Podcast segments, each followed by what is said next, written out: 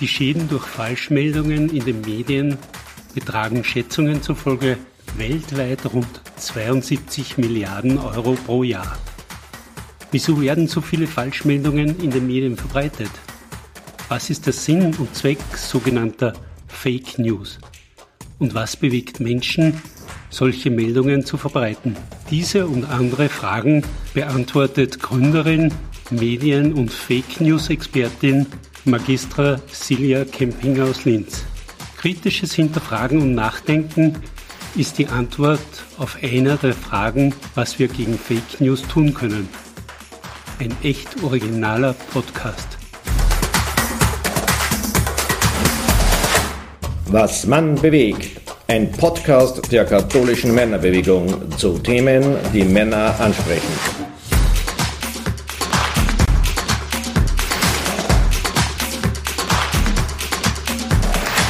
Hallo, liebe Hörer und Hörerinnen. Willkommen zu einer neuen Podcast-Folge. Mein Name ist Klaus Mastallier. Wussten Sie eigentlich, dass in Österreich zwei Atomkraftwerke neu in Planung sind? Stopp, nein, natürlich nicht. Das ist selbstverständlich eine Falschmeldung.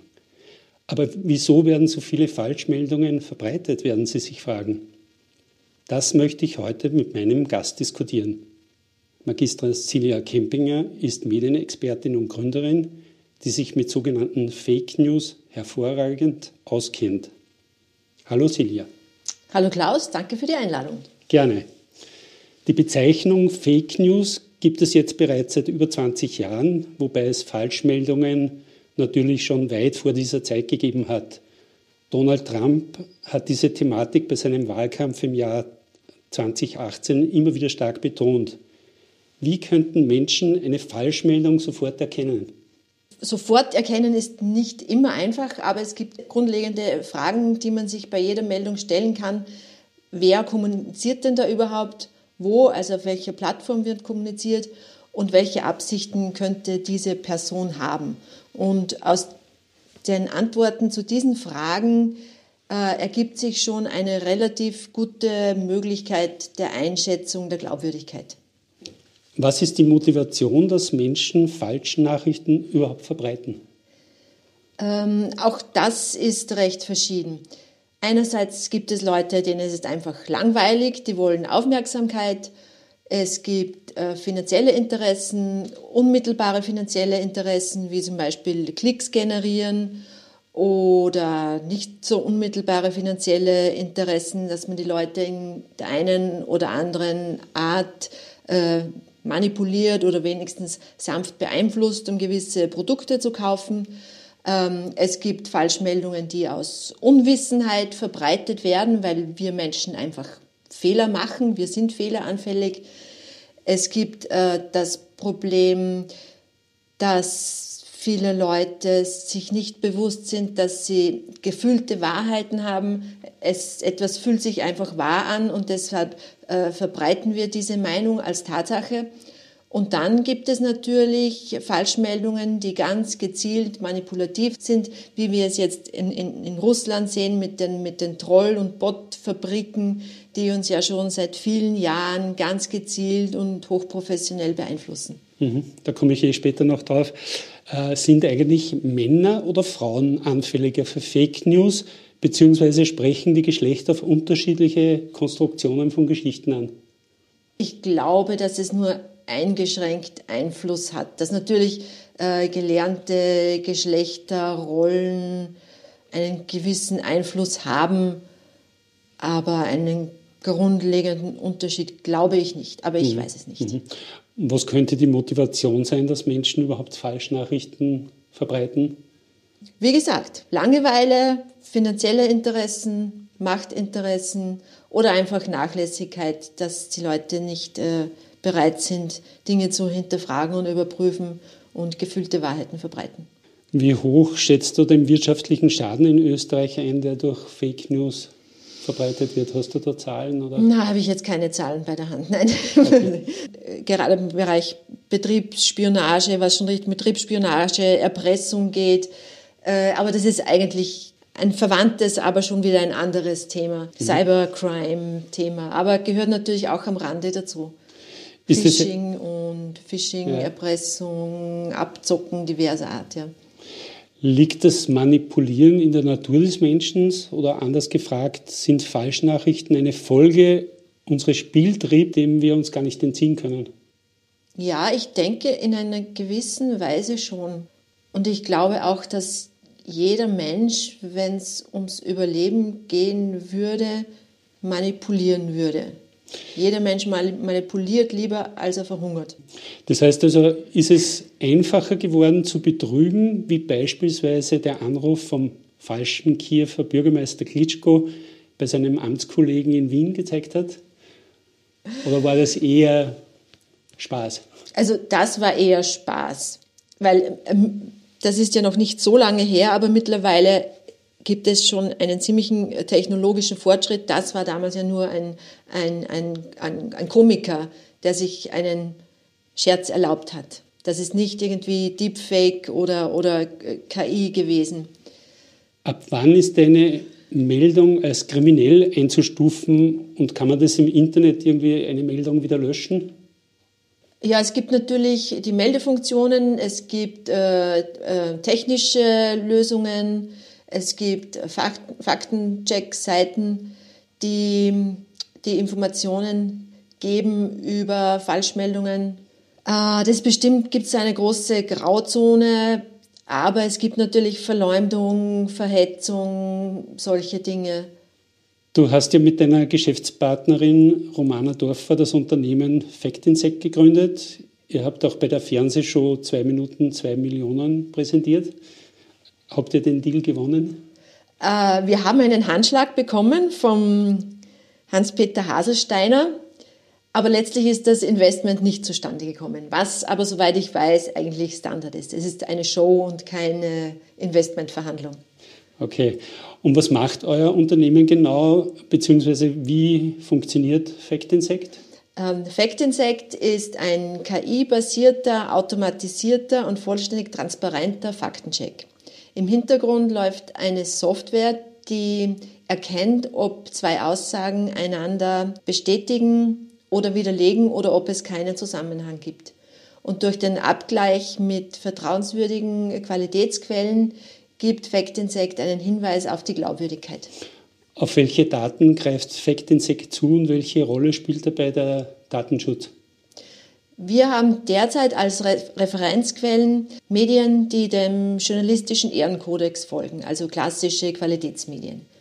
Datenschutz äh, spielt insofern keine Rolle, weil wir ja nur darauf hinweisen und nicht diese Texte absaugen und weiterverwenden. Wie kann eine künstliche Intelligenz Fake News aus der Masse von Pressemeldungen herausfiltern? Künstliche Intelligenz ist ein breiter Begriff. Ich kann es nur für unsere Software erklären und die erkennt eben nicht an sich, ob eine Aussage wahr oder falsch ist. Dazu ist die künstliche Intelligenz nicht intelligent genug, aber sie kann er erkennen, ob zwei Aussagen einander widersprechen oder ob sie sich bestätigen. Mittels künstlicher Intelligenz werden die Möglichkeiten zur Täuschung immer raffinierter. Wie können wir echte Nachrichten von Nachrichten unterscheiden, die von einer KI gemacht wurde? das ist die Frage aller Fragen. Gerade jetzt macht die KI solche Fortschritte, dass eine Antwort, die ich heute gebe, morgen schon wieder völlig veraltet sein kann. Genau, kurz ein anderes Thema. Gerade bei Kriegen spielen Falschmeldungen eine enorme Rolle. Was könnten Politiker gerade in Krisenzeiten tun, um nicht fatale Fehlentscheidungen zu treffen? Die beste Krisenbehandlung ist, Krisen vorzubeugen und, und vorab Hass, Hetze und Propaganda so weit zu verhindern, dass Menschen nie in eine Geisteshaltung kommen, dass sie auf die Idee kommen, irgendeinem anderen Menschen eine Waffe ins Gesicht zu halten. Hast du äh, persönlich jetzt oder mit eurer Firma auch schon mal so ganz ein spezielles Thema gehabt, wo es schon gefährlich worden ist oder wo einfach Falschmeldungen irgendwie schon als fast als kriminell eingestuft wurden? Durchaus, durchaus. Gerade das, das Corona-Thema, da waren natürlich gesundheitsgefährdende Falschmeldungen unterwegs.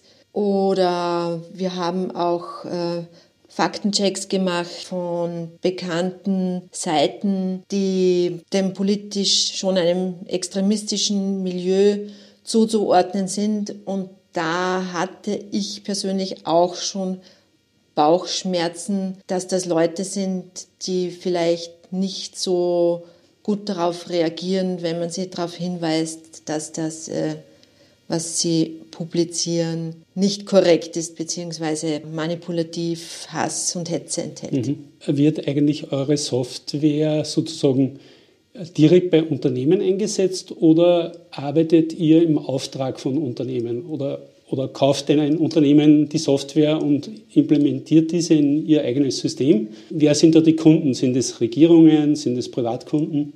Also Unternehmen können diese Software einfach mit einer API-Schnittstelle in ihre Systeme einbinden, zum Beispiel ins Content Management.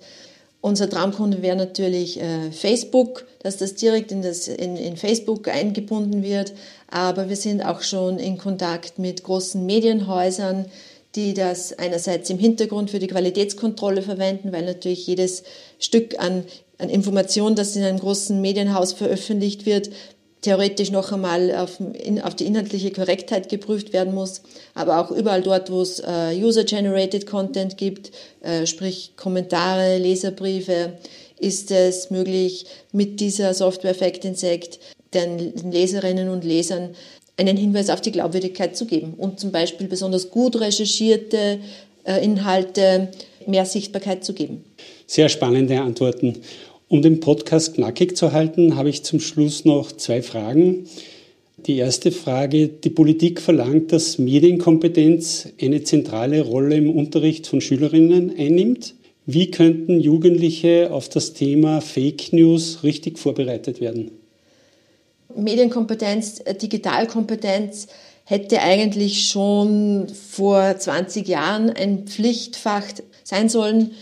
Medienkompetenz ist ein großes Feld. Es geht einerseits um manipulative Techniken, um das Erkennen von vertrauenswürdigen Quellen, um die verschiedensten Formen von, von Bild- und Videomanipulation, auch um das Thema kritisch denken, Nachdenken über das Denken. Alle diese Themen sollten eigentlich im, im Unterricht behandelt werden. Ich glaube, es kommt immer stärker dieses Thema Digitalisierung auch im Unterricht? Ja, ich weiß noch, vor vielen, vielen Jahren habe ich mal mit wem aus dem Bildungsministerium geredet und damals war das Thema, ja, Medienkompetenz ist ein Querschnittsthema. Das sollten eigentlich die Lehrkräfte in allen Unterrichtsfächern machen, was in der Praxis natürlich heißt, niemand macht's, weil die haben ihre Lehrpläne, die sie durchdrücken müssen und, und die haben alle keine Zeit und keinen Kopf und vielleicht auch nicht die Fähigkeit dafür. Aber ich bin jetzt nicht am neuesten Stand, wie das jetzt tatsächlich in den Schulen umgesetzt wird. Wie und ob vor allem. Gefahren und Chancen von Social Media. Wie können wir kritische Reflexion und Diskursfähigkeit entwickeln, um der Gefahr zu entgehen, sich nur in der eigenen Blase zu bewegen? Ähm, wichtig ist, den Geist offen zu halten, lernfähig bleiben. Ich liebe dieses Zitat dass vielleicht von einem deutschen Politiker gesagt wurde, was kümmert mich mein Geschwätz von gestern, nichts hindert mich daran, weiser zu werden. Also den Geist offen halten, immer weiter lernen, auch sich nicht zu schade zu sein, zu sagen, ich habe mich getäuscht. Danke, liebe Silja, für deinen Besuch und für deine Zeit. Danke Sehr gerne, danke schön für die Einladung.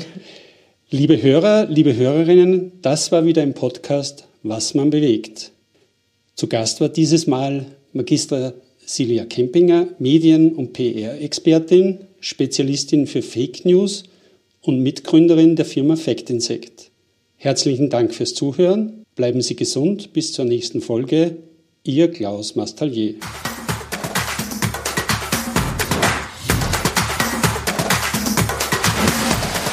Danke fürs Zuhören. Bis zur nächsten Folge Was man bewegt. Euer KMB Podcast Team.